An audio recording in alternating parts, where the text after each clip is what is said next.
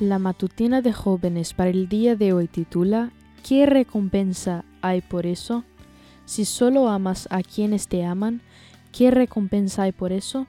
Hasta los corruptos, cobradores de impuestos, hacen lo mismo. Mateo 5:46. Piensa en una persona que te cae muy mal. Piensa en alguien que es tu enemigo o enemiga. Piensa en alguien que te persigue de alguna forma. ¿Listo? Bueno, a esa persona tienes que amar. Qué fácil es decirlo y cuánto nos cuesta hacerlo. Pero hoy el desafío será orar por ella, por su bienestar, porque el Espíritu Santo toque su corazón o por lo que sientas que debas pedir. Quizás, además de orar por esa persona, tendremos que orar para que Dios nos dé pensamientos positivos, perdonadores o amorosos hacia ella. Es decir, orar para que Dios nos ayude a amar a alguien que a nuestros ojos quizá no lo merece.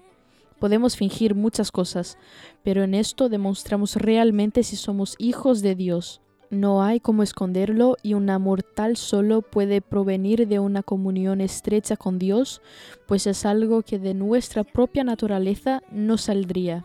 Esta pregunta es bien tajante.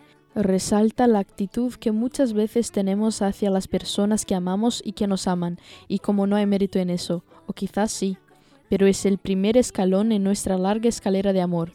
Jesús agrega, si eres amable solo con tus amigos, ¿en qué te diferencias de cualquier otro? Muchas veces creemos que andamos bien por la vida cuando en realidad estamos haciendo lo mínimo indispensable. Dios, como siempre, nos llama a una norma más elevada. Nos llama a no vengarnos por nuestra cuenta. La venganza es suya. Nos llama a dar la otra mejilla, a mostrar el otro lado de nuestra cara, a devolver bien por mal, a hacer algo bueno por nuestros enemigos. Solo tú conoces cuánto has sufrido por las afrentas de las personas que se te oponen o desean tu mal. Mejor dicho, solo tú y Dios. Pero Dios ama a esa persona tanto como a ti y puede usarte para mostrar su amor y quizá generar un cambio necesario que resulte en salvación.